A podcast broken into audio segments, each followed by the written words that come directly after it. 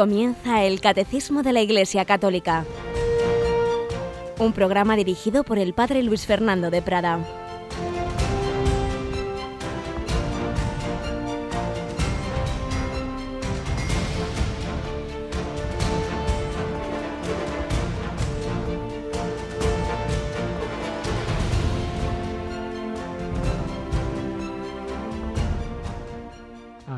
Sean Jesús, María y José. Un cordialísimo saludo, querida familia de Radio María. Aquí estamos un día más.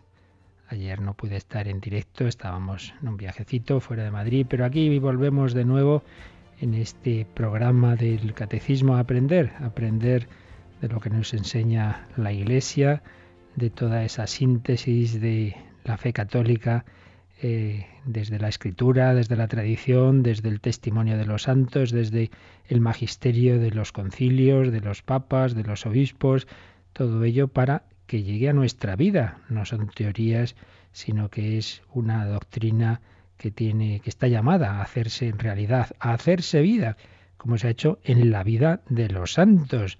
Tenemos hoy con nosotros a Yolanda. Buenos días, Yoli. Muy buenos días, padre. A partir de hoy vamos a tener muy presente a un santo navarro, patrono de las misiones, a que ya sabes quién es. San Francisco Javier. claro que sí, San Francisco Javier. Y es que desde hace siglos hay una novena tradicional a San Francisco Javier que se llama la novena de la gracia. Una novena que podemos hacer cada uno de nosotros, pero que de una manera particular y solemne se realiza en donde él nació en el castillo de Javier. Se realiza allí, en esa comunidad que llevan los padres de la Compañía de Jesús, en la, de la que Javier fue fundador y que nosotros vamos a retransmitir el rosario y la predicación de la novena a nuestra hora de oraciones, ¿verdad, Yoli? A las 7 de la tarde.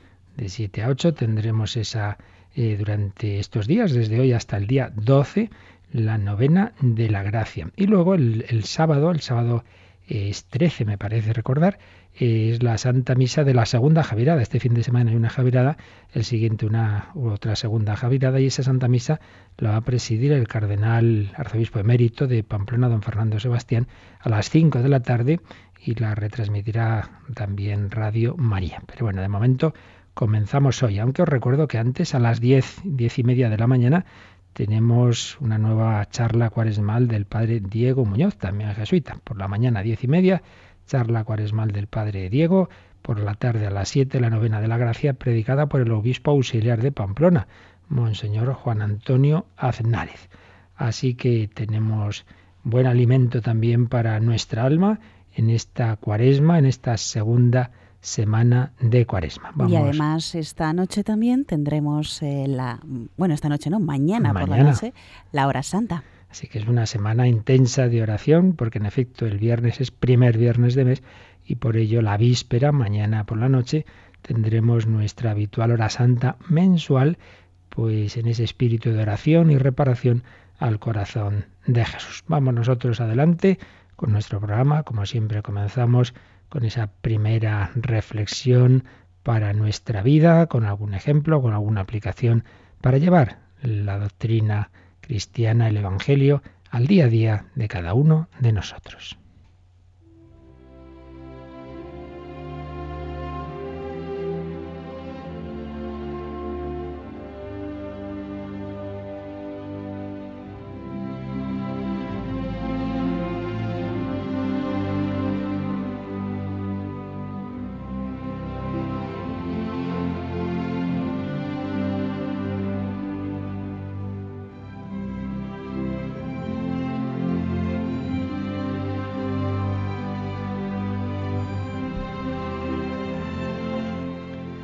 Y hoy tomamos una anécdota que cuenta don Justo López Melús en una de sus pinceladitas que titulaba Heno en el plato.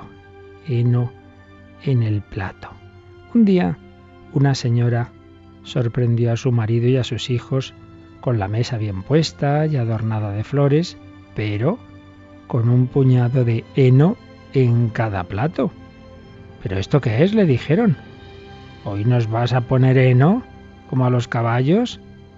No es eso, les contestó. Enseguida os traigo la comida. Pero dejadme que os diga una cosa. Llevo años cocinando, buscando la mejor comida, tratando de variar, pero jamás me habéis dicho qué rico está esto. Has estado estupenda. Decid algo, por favor, que no soy de piedra.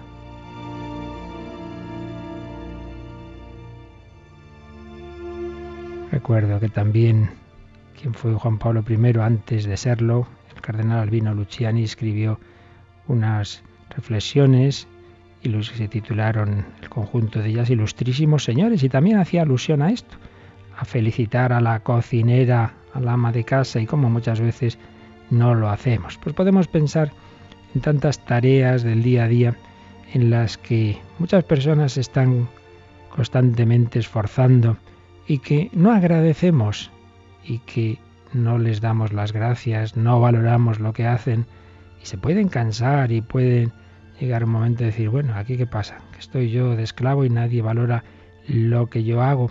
Por eso os sugiero que hoy penséis tantas personas que tenéis alrededor, empezando por la propia casa, tantas tareas que realmente si hacemos y que quizá no valoramos. ¿Qué penséis? Esa persona que tienes en tu casa o en el trabajo, o a ese que te lleva en el coche, o ese conductor del autobús. Yo recuerdo un sacerdote ya falleció, buenísimo, y siempre, siempre, siempre felicitaba a todos si tenía que hacer un viaje en autobús al bajar le decía al conductor, muchas gracias, nos ha traído usted muy bien. O si había ido en avión, pues también al despedirse de la tripulación los felicitaba. Felicitar, agradecer, valorar, no dar las cosas por supuestas, no pensar, bueno, es su obligación, es su trabajo. Recordemos esas tres palabras que el Papa sobre todo recuerda a los matrimonios, pero que valen un poco para la convivencia de todos. Por favor, gracias y perdón. Por favor, no pedir las cosas exigiendo. Por favor, ¿me puedes hacer esto? ¿Me puedes hacer esta fotocopia? Por favor, gracias. Agradecer todo, no decir, bueno, su trabajo, bueno, su trabajo, pero si se hace con sonrisa y con amabilidad y si todos lo vivimos en ese espíritu de agradecimiento mucho mejor. Gracias y perdón, pues que muchas veces nos enfadamos, nos equivocamos, reconozcámoslo. Si vivimos así, haremos la vida, la convivencia más agradable haremos nuestra vida en la tierra más semejante al cielo.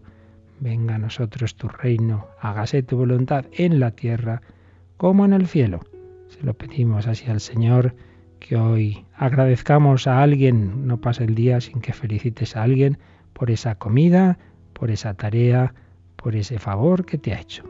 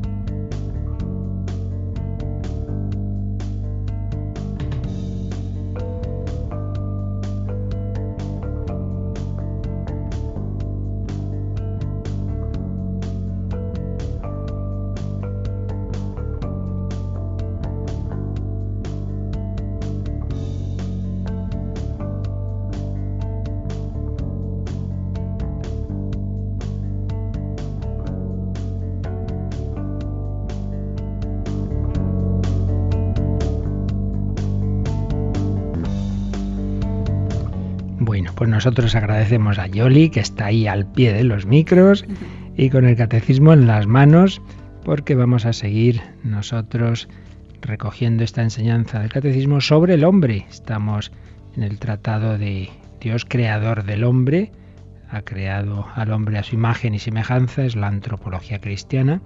Hemos visto ese primer apartado que se titula así, a imagen de Dios. Nos detuvimos bastante en estas claves antropológicas del hombre creado a imagen y semejanza de Dios como persona, con entendimiento, con voluntad, con libertad, creado para servir y amar a Dios, creado a imagen de Cristo, la imagen perfecta del Padre, donde se revela el misterio del hombre. El hombre se entiende mirando al verdadero hombre el Dios hecho hombre Jesucristo. Misterio del hombre se revela en el misterio de Cristo que revela al hombre al propio hombre. Lo último que veíamos era la, la unidad del género humano.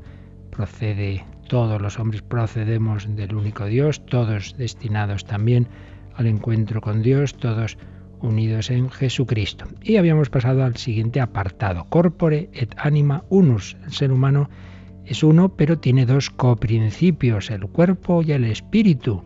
Esta dimensión corporal y espiritual, pero por otro lado, que no va cada una por su lado, sino que somos una unidad, es lo que estábamos viendo. Y habíamos visto el número 362, que nos recuerda que la persona humana creada a imagen y semejanza de Dios es un ser a la vez corporal y espiritual. Habíamos recordado esa imagen plástica del Génesis 2.7, donde se nos dice que Dios formó al hombre con polvo del suelo e insufló en sus narices aliento de vida. Entonces ahí aparecen con ese, en, esa, en esa imagen esas, esa doble dimensión, el polvo del suelo, hace alusión a la dimensión corporal del hombre y el insuflar el aliento de vida hace alusión a la dimensión espiritual. Pero todo el hombre, dice este número, el hombre en su totalidad es querido por Dios cuerpo y alma. Ya vimos antes, en otra catequesis, que diversos términos antropológicos en, a lo largo de la Sagrada Escritura, Basar, Nefes, Sige, bueno, estuvimos hablando ya de ello, y ahora nos va a recordar el catecismo que la palabra alma eh, pues puede tener un sentido, un sentido global, que en realidad se refiere a la persona humana en su conjunto, a la vida humana, pero también, también puede tener un sentido específico como algo distinto del cuerpo. Vamos a leer este número 363, donde se nos recuerdan algunas de estas citas, Yolanda.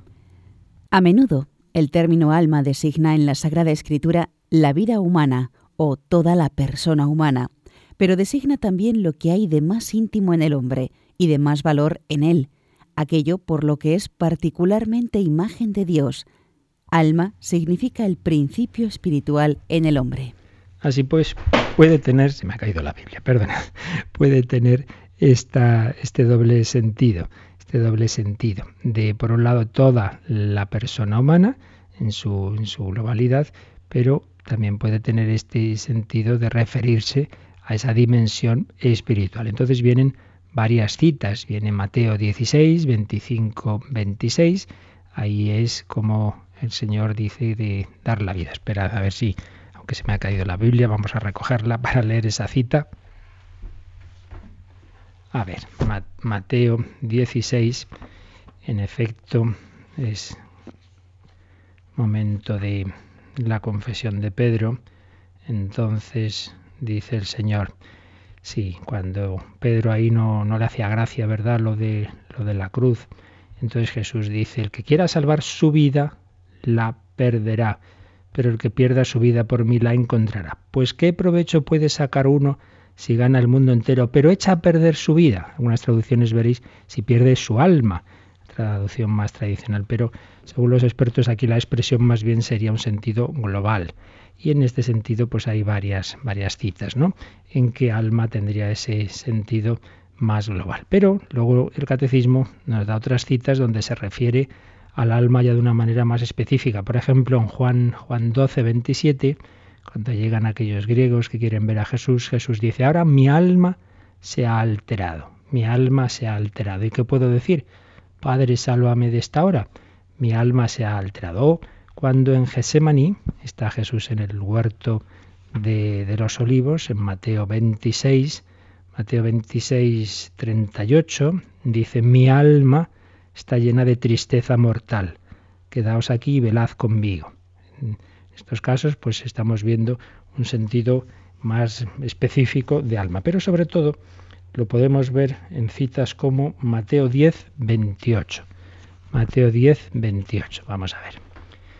Está Jesús hablando a los discípulos y les dice, así que no les tengáis miedo, pues nada hay encubierto que no llegue a descubrirse, y nada reservado que no llegue a saberse. Lo que os digo en la oscuridad, decidlo a la luz del día, y lo que escucháis al oído, predicadlo en las azoteas. Y no tengáis miedo a los que matan el cuerpo, pero el alma no pueden matarla. Temed más bien al que puede destruir alma y cuerpo en la ajena. Aquí sí que aparece muy clara esa distinción. Aquí no tiene el sentido de toda la persona, sino que está separando claramente.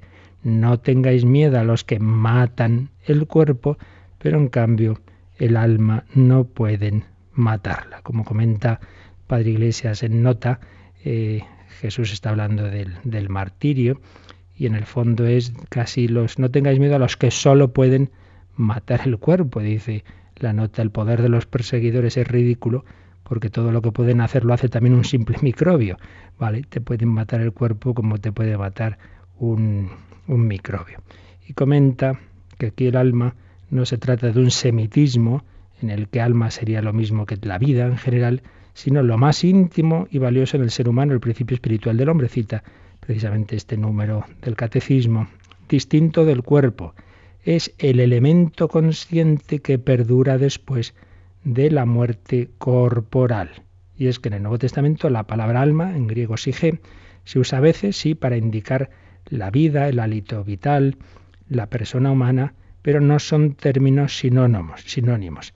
Ese componente no corporal, no, no material, del ser humano se expresa también con otros términos, cardía, corazón, neuma, espíritu, nus, mente, dianoía, pensamiento, fe, frenés, mente, sineidesis, conciencia.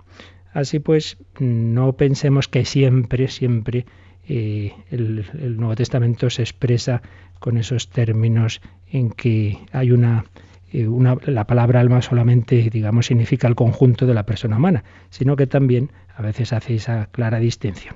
Y también el catecismo cita un texto, hay, hay más, pero un texto del Antiguo Testamento. En el segundo libro de los Macabeos, capítulo 6, versículo 30, eh, dice así, cuando iba a ser eh, martirizado este, este hombre, este anciano, Eleazar dice, eh, el Señor que posee la ciencia santa sabe bien que pudiendo librarme de la muerte, soporto flagelado en mi cuerpo recios dolores, pero en mi alma los sufro con gusto por temor de él. También aquí parece esa distinción.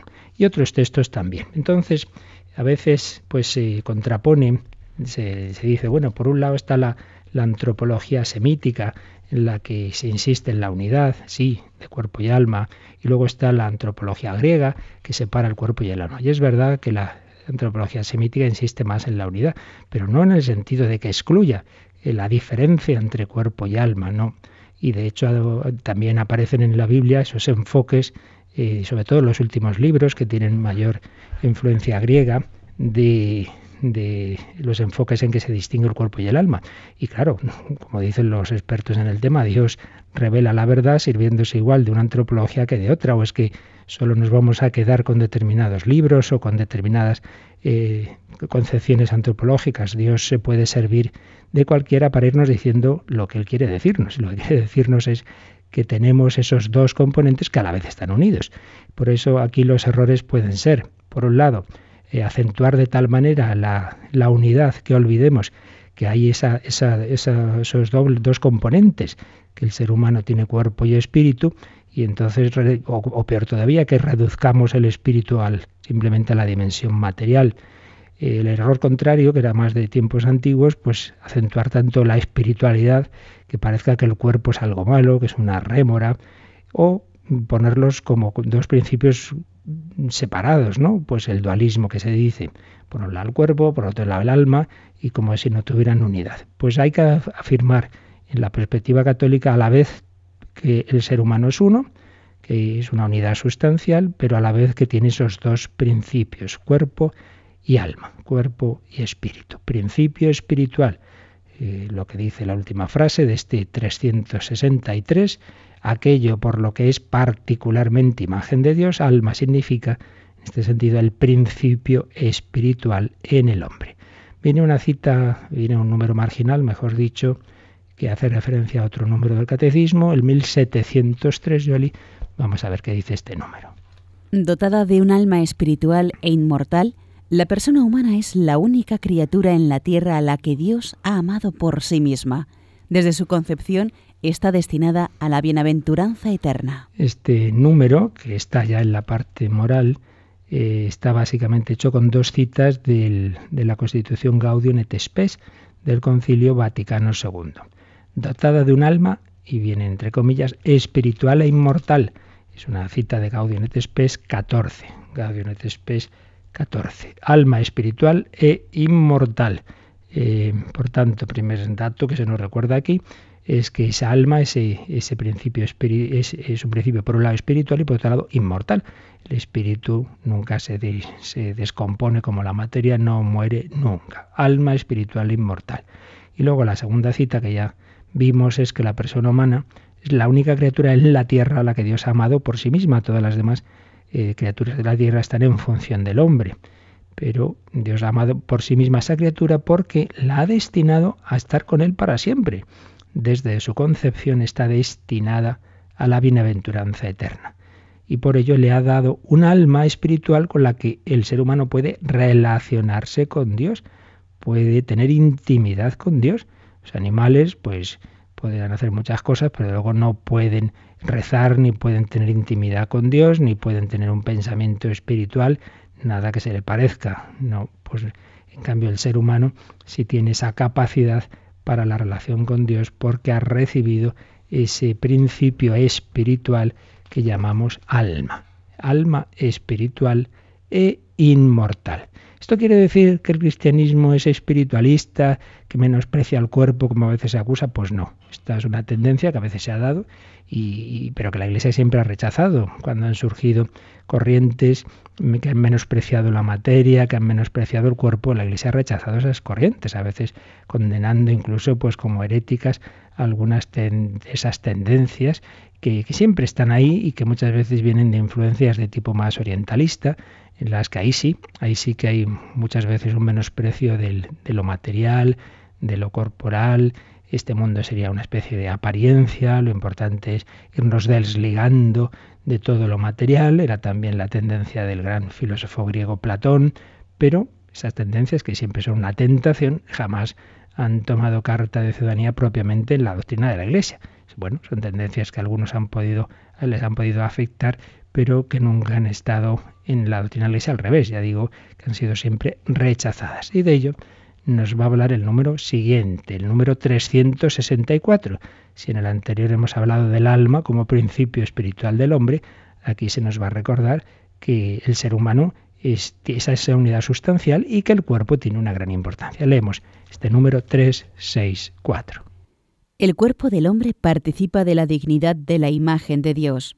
Es cuerpo humano precisamente porque está animado por el alma espiritual y es toda la persona humana la que está destinada a ser en el cuerpo de Cristo el templo del Espíritu. Y viene una cita, de nuevo una cita de Gaudium et Spes 14, un número que ya leíamos el otro día, pero aquí viene unos, unas frases que hacen alusión a este, a este aspecto. Las leemos. Uno en cuerpo y alma, el hombre, por su misma condición corporal, reúne en sí los elementos del mundo material, de tal modo que por medio de él estos alcanzan su cima y elevan la voz para la libre alabanza del Creador. Por consiguiente, no es lícito al hombre despreciar la vida corporal, sino que, por el contrario, tiene que considerar su cuerpo bueno y digno de honra, ya que ha sido creado por Dios y ha de resucitar en el último día. Así pues, lo que hemos dicho antes del alma como principio espiritual del hombre, motivo por el que es particularmente imagen de Dios, un alma que le permite esa relación con, con Dios, un alma inmortal, para nada significa un menosprecio del cuerpo, porque Dios ha creado al hombre así, de una forma en, la que están unidos esos dos coprincipios. Y por ello el cuerpo del hombre participa de la imagen de Dios. Recordemos cuando vimos por qué el hombre es imagen de Dios, son bastantes aspectos, pero uno de ellos es también la dimensión corporal a imagen de Cristo, que se ha hecho hombre, que tiene un cuerpo humano y que para toda la eternidad seguirá siendo ya hombre. La segunda persona de la Santísima Trinidad no dice, bueno, fui hombre unos años y luego ahí se ha quedado mi humanidad. No, no, no, para siempre se ha desposado, ahí no hay divorcio de la naturaleza divina y la naturaleza humana. Por ello, si hay una religión eh, digamos, que valora lo corporal y lo material, desde luego es el cristianismo. En primer lugar y sobre todo porque Dios ha hecho hombre. La encarnación ha asumido un cuerpo y no de una manera aparente. Hubo una tendencia herética al principio de la historia de la Iglesia, llamó el docetismo, Doce, el docetismo quiere decir apariencia, como bueno, sí, parecía, parecía que tenía un cuerpo humano, pero vamos, era una especie de disfraz que se había puesto, no es que realmente se hubiera hecho hombre, pues no es verdad, se ha hecho hombre, se ha hecho hombre, ha asumido la persona divina, ha asumido la naturaleza humana con cuerpo y alma. Por tanto, encarnación, primer principio por el que vemos la importancia en el cristianismo de, lo corporal, pues ni más ni menos que el Hijo de Dios lo ha asumido, la corporalidad.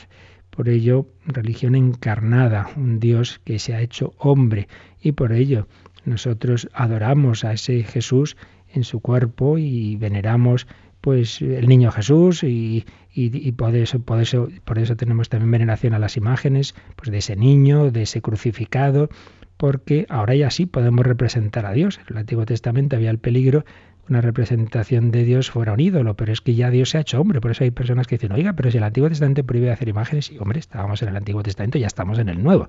Entonces ahora Dios se ha hecho hombre, y entonces claro que podemos representar a Dios en la forma en que Él se ha presentado como hombre, y por ello podemos hacer imágenes de Jesucristo. Pues claro que sí, porque ya no es un ídolo, sino que es el mismo Dios que se ha hecho hombre y al que adoramos, como le adoraban los apóstoles en su ascensión, ese cuerpo, ese cuerpo que se transfiguró en el monte Tabor, pero no dejó de ser cuerpo humano.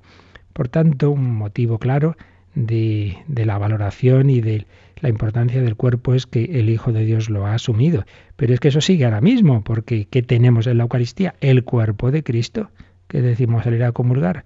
No nos dice el sacerdote, recibe esta comunicación del Espíritu de Jesús, no, no, el cuerpo de Cristo, un cuerpo glorioso, un cuerpo transfigurado, pero cuerpo, verdadero cuerpo. En la Eucaristía está el cuerpo de Cristo, adoramos a Jesús, al Señor Jesús, en cuerpo, sangre, alma y divinidad. Tomad y comed, esto es mi cuerpo, tomad y bebed, esta es mi sangre. Por tanto, se prolonga esa dimensión corporal del cristianismo, de la encarnación, se prolonga en la Eucaristía. Pero luego también pues podemos ver cómo el Señor usa los elementos materiales, especialmente en los sacramentos. Fijaos que en los sacramentos se usa el, el pan, el vino, el aceite, el agua. Dios valora lo material también en este sentido, pues tiene que ver con lo que estamos diciendo. Pero más claramente lo tenemos en otro punto central de la doctrina católica, que es la resurrección de los cuerpos. Y cuando se extiende el cristianismo, en todas las culturas se creía en la inmortalidad del alma, particularmente los griegos lo tenían muy claro, pero eso de la resurrección de los cuerpos, por eso el famoso discurso de San Pablo en el Areópago de Atenas, cuando habla de que Jesús había resucitado y tal, se echan a reírse, pero hombre, llevamos aquí toda la vida viendo cómo se va uno liberando del cuerpo, como el alma pues cada vez va teniendo menos esos condicionamientos. El ideal es llegarse a separar totalmente y ahora nos vienes a decir que, también en la eternidad vamos a tener un cuerpo. Pues vaya negocio. Les chocó muchísimo. Era quizá la doctrina cristiana que, chocaba más con la mentalidad griega de, aquella época. Pues, pues es así. Resurrección de los cuerpos. Creemos en la inmortalidad del alma. Aquí de nuevo pues es ese equilibrio católico, ¿no? De que por un lado nosotros sí creemos que al morir hay un tiempo es un tema siempre misterioso, ¿verdad? Como, se, es el tiempo en el más allá, pero, pero es así, hay un tiempo intermedio entre nuestra muerte y la resurrección final. Y en ese tiempo intermedio está separada el alma del cuerpo. El alma en ese tiempo intermedio está en la situación que corresponda escatológicamente, sea cielo, sea infierno, sea purgatorio, y el cuerpo ha quedado aquí en la tierra. Y esto es un punto que hay que mantener y que algunas teorías negaron, precisamente por acentuar demasiado la unidad de alma y cuerpo, pensaban que no podría caber ese, ese, ese estado intermedio del alma separada, pero está en toda la fe de la Iglesia. Cuando se ha negado en el siglo XX, pues hubo diversas intervenciones magisteriales que decían, no, esto no se puede negar, esto está en la fe de la Iglesia, que hay un tiempo en que el alma está separada, que es una situación que no es la natural, que, que, que no es la definitiva, que Dios ha creado al hombre para que esté siempre el cuerpo y el alma, sí, pero eso no quita que no pueda haber una, una situación intermedia en la que ahí se da esa separación. En la escatología intermedia, pues ahora mismo si rezamos a un santo, rezamos a su alma. Ahora nos encomendamos a Santa Teresa, pues, pues eh, Santa Teresa está en el alma, su, en el cielo su alma, el cuerpo pues está aquí en la tierra, en Alba de Tormes, repartido en varios sitios, el pobre que lo trocearon, ¿verdad? Que es por cierto otra otro aspecto donde vemos la veneración de la Iglesia por el cuerpo, las reliquias de los santos y el cuidado que se da al cuerpo en, en, la muerte. No, no se puede tratar de cualquier manera. Por eso hay todas, todo un ritual de los entierros. Por eso pues se inciensa el cuerpo, se, eh, se echa agua bendita, eh, se tienen las reliquias de los santos. No, no se puede tratar de cualquier manera. O si incluso, aunque se pueda permitir eh, la, la, ¿cómo se llama? La cremación, no me salía la palabra, pero nunca puede ser a él y cojo las cenizas y las tiro de cualquier manera, no, no, no, siempre con una veneración y un respeto porque ese cuerpo va a resucitar, va a resucitar. Por ello creo que está muy clara esa veneración de, la Iglesia eh, hacia, hacia el cuerpo el que haya esa doble dimensión y el que tenga tanta importancia el alma espiritual de ninguna manera significa un menosprecio del cuerpo. Hemos sido creados por el Señor, eh, Él ha modelado, según la imagen bíblica, ese barro, ha insuflado el alma, Él es nuestro alfarero, vamos a darle gracias, vamos a mirar a nuestro alfarero, vamos a cantarle con, con la hermana Glenda, vamos a agradecer al Señor que Él es nuestro alfarero, vamos a pedirle que nos dejemos hacer por Él, que tengamos confianza, estamos en sus manos. Un día yo salí de tus manos y tuve vida. Un día me alejé de ellas y conocí la muerte. Alfarero, tus manos. Ven a reparar tu cacharro. Gira que gira, rueda que rueda, siento tus manos sobre mi greda. Me asombra el pensar que tú la quieras.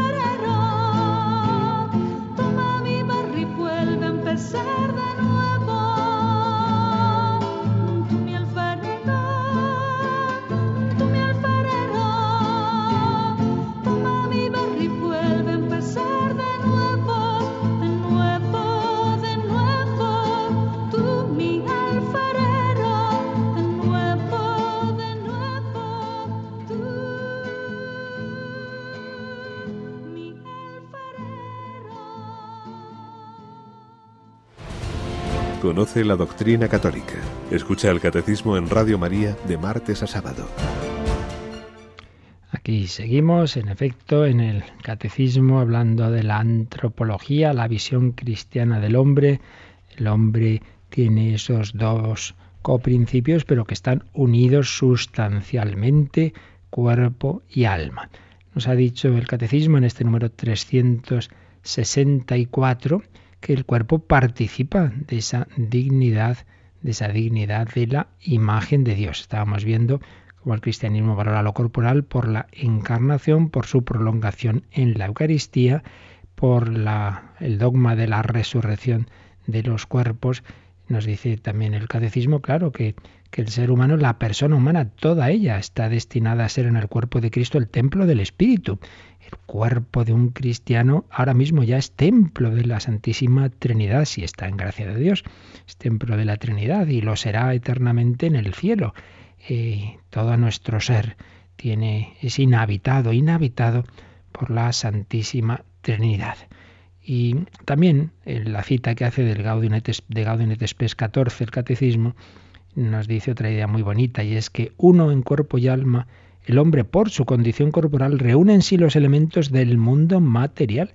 Todo lo que hay en este universo, todo lo que está en las estrellas, está sintetizado admirablemente en el cuerpo humano, pero ese cuerpo unido al espíritu es templo de Dios. Es increíble pues cómo en el ser humano se da esa, esa especie de, microcosmos, ¿no? Estamos nosotros, pues tenemos por un lado lo, material que hay en el universo y por otro lado nos parecemos a los ángeles en cuanto espíritus, pero en nuestro caso todo unido, esa unidad de cuerpo y alma. Y por ello dice también Gaudium et Spes, y lo recoge el catecismo, que no es lícito al hombre despreciar la vida corporal, sino que tiene que considerar su cuerpo bueno y digno de honra ya que ha sido creado por Dios y ha de resucitar en el último día. Pues en esto, como en todo, están siempre los extremos, el extremo de, excesivo cuidado del cuerpo, ¿verdad? Entonces hay gente que solamente valora lo corporal en sí mismo y siempre cuidándose y, ya obsesionados por la salud y por vamos a hacer estos ejercicios y estos otros y tal y bueno pues pues una vez con pues ya pasándose de rosca pero también existe el peligro contrario de descuidar la salud o de entender mal la penitencia pues hasta el punto de hacerse daño a esa salud pues pues no eso no está desde luego en la auténtica doctrina católica. Y este número, Yolanda, el 364, también tiene otro número un par de números marginales, vamos a leer uno de ellos, el 1004, el número 1004, que nos habla de la, de la resurrección. Vamos a leerlo.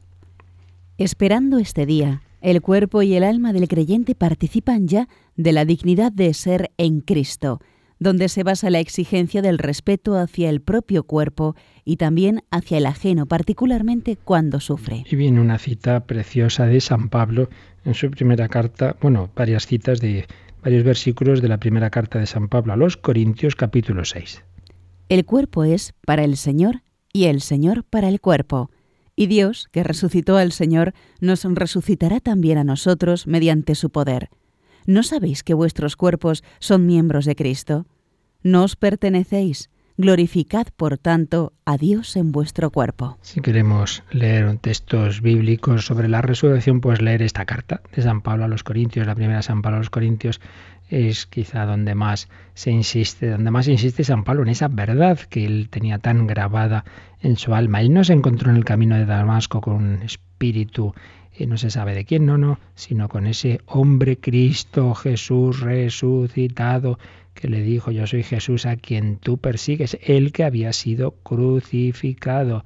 San Pablo siempre tendrá esto muy claro, Cristo murió por mí, ese que estaba en la cruz es el que ahora está resucitado. Y no digamos los apóstoles que le vieron resucitado con sus llagas, no digamos Santo Tomás que pudo tocar esas llagas de Cristo. Jesús cuando aparece, se aparece a los discípulos para que vean que no es un fantasma, hasta llega a comer con ellos, para mostrarles que sigue teniendo ese cuerpo, claro, un cuerpo que ya no necesita comer. Eso fue un gesto pues para que vieran que era él, ¿verdad? Pero ciertamente quería destacar esa dimensión corporal. Y el cristiano, por ello también su cuerpo entra en la moral.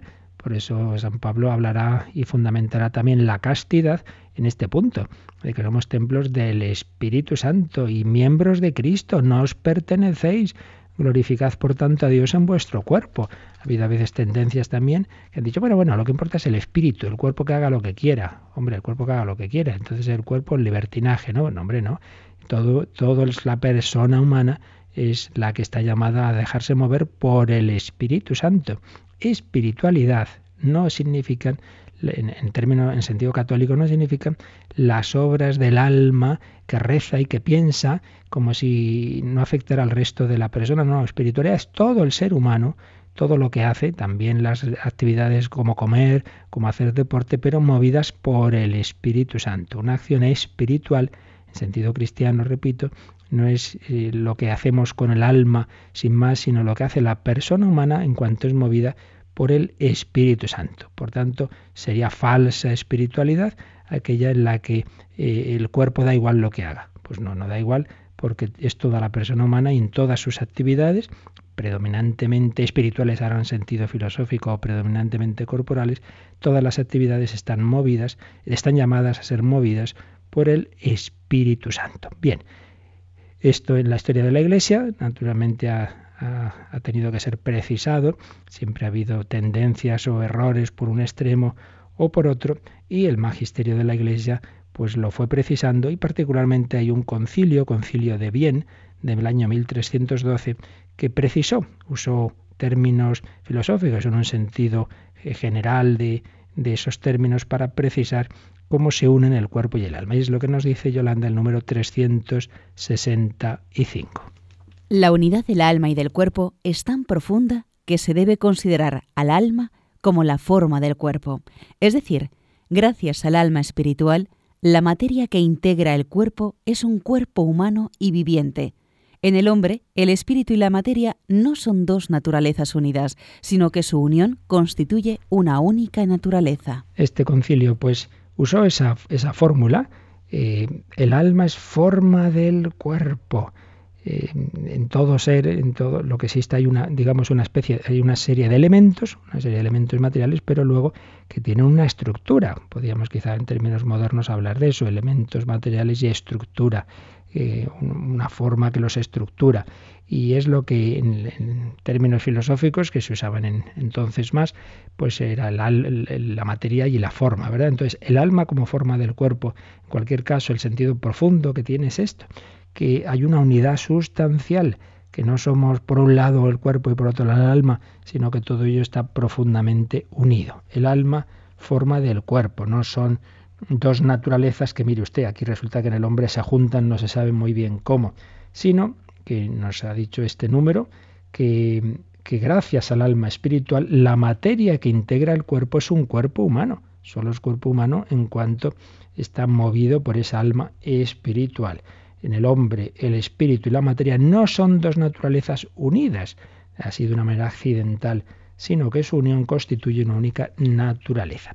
Una vez hemos recordado este libro estupendo que escribió el jesuita teólogo padre justo Collantes, La fe de la Iglesia Católica, donde resumía ordenadamente y preciosamente los diversos documentos de magisterio de la Iglesia. Vamos a leer la síntesis que hace cuando trata este tema sobre la creación del hombre. Repetiremos algunas cosas que ya hemos visto, pero nos viene bien por un lado de resumen de lo visto, pero por otro lado también de explicación de este punto en el que estamos. Dice así justo Collantes. Entre las obras de la creación es el hombre quien por su inteligencia y libertad reúne en sí, como en un abrazo, tanto el mundo material, cuerpo, como el mundo espiritual, alma racional, racional. Por eso se ha llamado justamente un microcosmos, un mundo en pequeño. Este pensamiento está ya insinuado en el Concilio Lateranense IV, cuya definición repite el Vaticano I y que está también en Gaudium et Spes del Vaticano II. El magisterio de la Iglesia, apoyándose en la revelación divina, rehúsa por igual el materialismo, que no reconoce en el hombre un principio de vida irreductible a la pura materia, y el espiritualismo, que concibiera el espíritu como un ser preexistente y encarcelado en el cuerpo, en el que espera su plena liberación. Pues esto que hemos estado diciendo, ¿verdad? Siempre hay errores por, por ambos extremos. Uno, el materialismo, que no reconoce que en el hombre hay algo que es distinto, que es irreductible a la materia, pero también ese espiritualismo típico de Platón, que concebía el espíritu como algo que estaba antes de, de, que el hombre empezara su vida en la tierra, las almas serían eternas, serían preexistentes y luego quedan encarceladas en el cuerpo.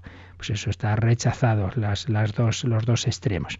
También, sigue diciendo Collantes, también ha rechazado la dialéctica maniquea de los dos principios, uno bueno creador del espíritu, y otro malo, creador de la materia. Pues también se dio ese error en el que estuvo San Agustín antes de su conversión, el maniqueísmo. Habría un Dios bueno que crearía lo espiritual y un Dios malo que crearía lo material. Pues no. La Iglesia ha exaltado siempre la dignidad del cuerpo humano, que no solo ha sido creado bueno, sino destinado a ser templo del Espíritu Santo y miembro de Cristo, como hemos visto hoy. Esta dignidad del cuerpo humano se vio maravillosamente consagrada por la encarnación del Hijo de Dios, Jesucristo también lo hemos recordado hoy.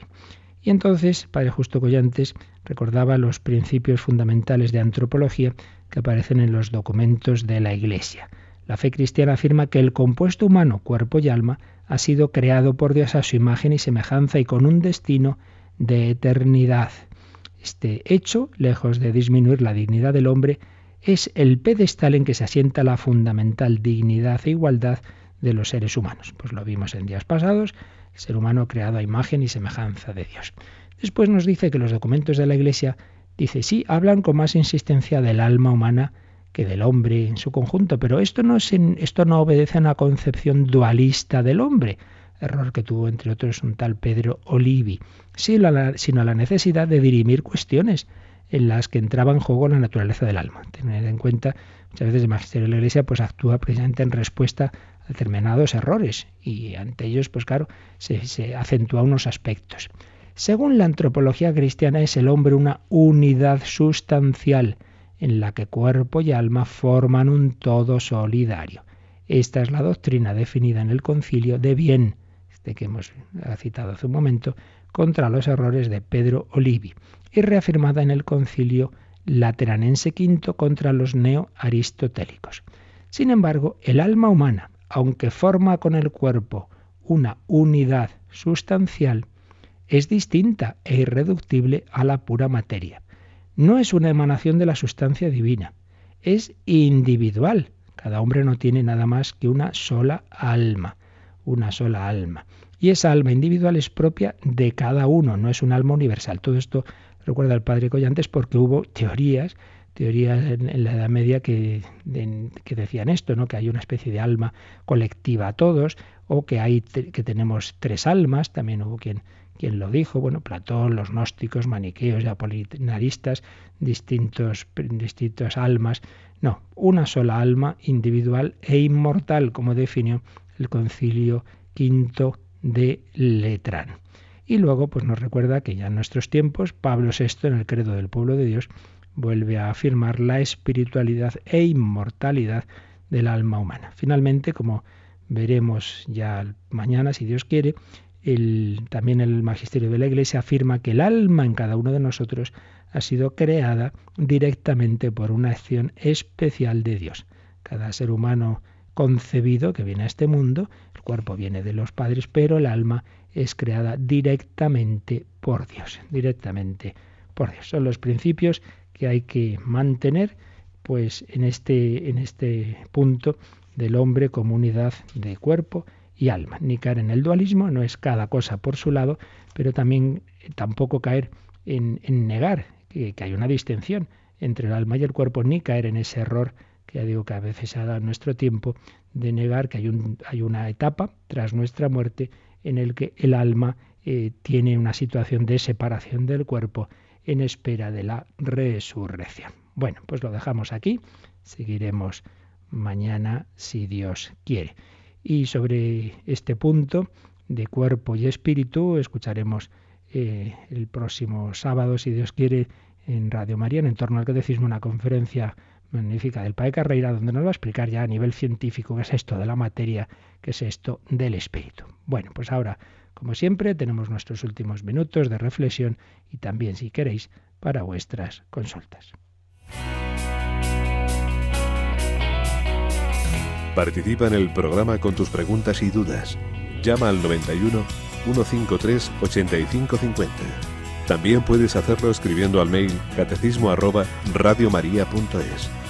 Catecismo arroba radiomaria.es.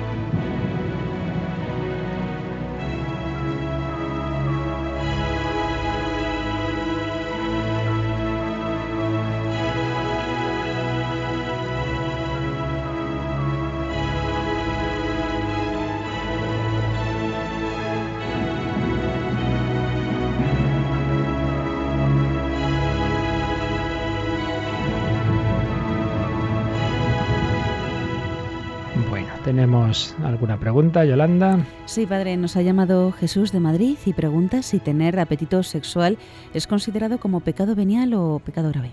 Ni venial ni grave. es la naturaleza humana como Dios la ha hecho. Eso sería pues precisamente un, uno de los errores, ¿verdad?, de esas concepciones espiritualistas, pensar que las dimensiones corporales de la naturaleza humana son malas, no, no, son buenas. Dios ha hecho al hombre con unas determinadas tendencias y ha puesto, y ha puesto una tendencia sexual porque el hombre está hecho para su complementación y porque es la manera de ayudar precisamente pues a que siga a que siga el género humano. Si, si no hubiera ese, esa tendencia a unirse con el otro sexo, pues eh, nadie se querría casar, nadie querría tener hijos, bueno, o pocas personas. Entonces Dios ha hecho, ha puesto en, las cosas, digamos, que son necesarias, lo ha facilitado poniendo un gusto. ¿Es bueno comer? Sí, porque si comes te alimentas, puedes eh, hacer cosas, y no comes te mueres. Entonces Dios ha puesto un apetito. ¿Es pecado que te guste la comida? Hombre, no. El pecado es el pecado es que te dejes llevar de ese apetito de tal manera que ya comes excesivamente o desordenadamente. Entonces sí, ¿verdad? Eso es lo que se llamaría la gula. Bueno, pues tengamos en cuenta este ejemplo. El que me apetezca la comida no es nada de pecado, está muy bien, eso indica que estás sano, ¿verdad? El pecado es que te dejes llevar del apetito y entonces ya hagas las cosas con desorden. Pues análogamente, el que haya una tendencia sexual en sí mismo es algo natural. Otra cosa es que te dejes llevar de ello y en vez de encauzarla como se debe encauzar según la doctrina católica, que es dentro del matrimonio, pues entonces te dejes llevar de ese apetito y entonces eh, haces cualquier tipo de acciones fuera del matrimonio, con otra persona, contigo mismo, etcétera, etcétera. Pero en sí mismo no es algo malo. ¿Tenemos alguna llamada más? Sí, Luisa de Castellón eh, nos cuenta pues que es viuda, tiene varios hijos y que hace poco pues uno de ellos se murió en un accidente y que se pregunta muchas veces por qué no ha sido ella eh, la que en todo caso pues ha muerto eh, ya que es una persona mayor, por qué le ha pasado a él y todo esto le está generando mucha inquietud. Bueno, pues en esas cosas lo que hay que hacer es darnos cuenta de que Dios es el que sabe más que nosotros, que nosotros no somos la divina providencia. No hay que hacerse las puntas del por qué, sino más bien, Señor, ¿para qué? ¿Qué has buscado con esto? Pues que crezcamos todos en, la unión contigo, que nos fiemos más de ti.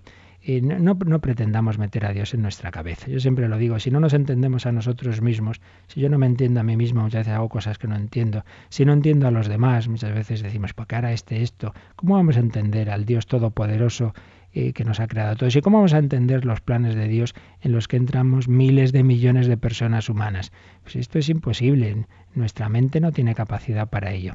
Y en nuestra fe cristiana, pues lo que tenemos que hacer es fiarnos, fiarnos del Padre. Señor, tú sabes más que yo. Y en cualquier caso, siempre mirar a Jesucristo. Y claro, ese razonamiento que, nos, que nos hacía ella, pues que piense, que piensa, querida hermana, en, la Virgen María. Y también la Virgen María ve morir a, su Hijo Jesucristo con treinta y pocos años y, también podía haberse preguntado, bueno, ¿y por qué? Pero es que no, es cuestión de, el por qué, esos planes misteriosos de Dios que, que salva al hombre, el hombre pecador, el hombre que ha introducido el sufrimiento y la muerte en el mundo, pero Dios cuenta con ese sufrimiento y con esa muerte, lo permite, y como hemos dicho y explicado ya muchas veces, quizá te pueda venir bien escuchar aquellos programas que dedicamos a la providencia y al sufrimiento.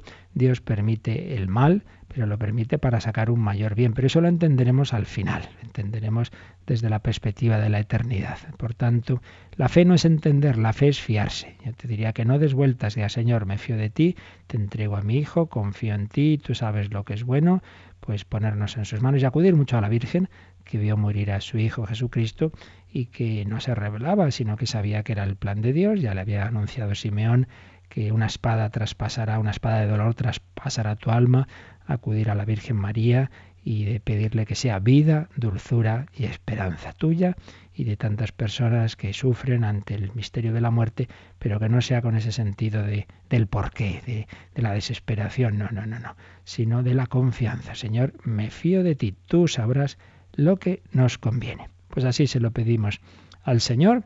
Yo recuerdo que a las diez y media tendremos una charla mal del Padre Diego Muñoz y a las siete de la tarde la novena de la gracia desde el castillo de Javier.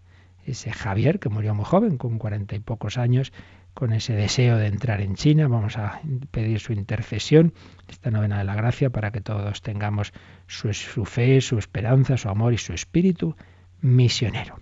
La bendición de Dios Todopoderoso, Padre, Hijo y Espíritu Santo, descienda sobre vosotros. Que paséis un feliz día en el Señor.